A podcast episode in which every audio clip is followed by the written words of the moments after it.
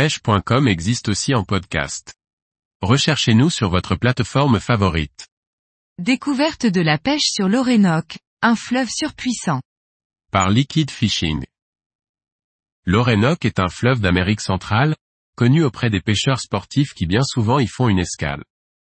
Dans le but d'y pêcher les payaras et les sardinatas qui le peuplent, avant de partir pêcher le peacock bass dans les rios. L'Orénoque, en espagnol Rio Orinoco, est un fleuve d'Amérique du Sud qui traverse le Venezuela et la Colombie.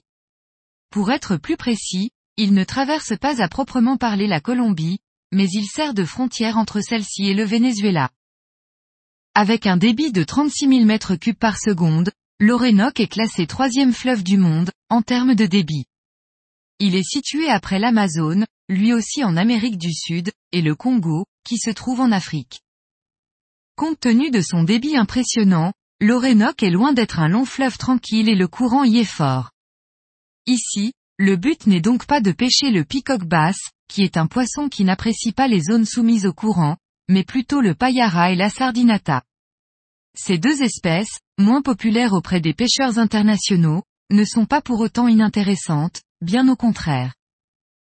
C'est ainsi que commence ce séjour, avec quatre journées consacrées à la pêche sur l'Orénoque. Pour cette première journée, que je passe en solitaire, car mon groupe arrive plus tard. L'heure est donc à la découverte et de profiter du paysage.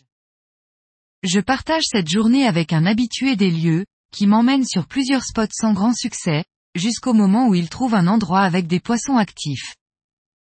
Sur cet endroit, je prends rapidement quelques touches ainsi que mon premier payara.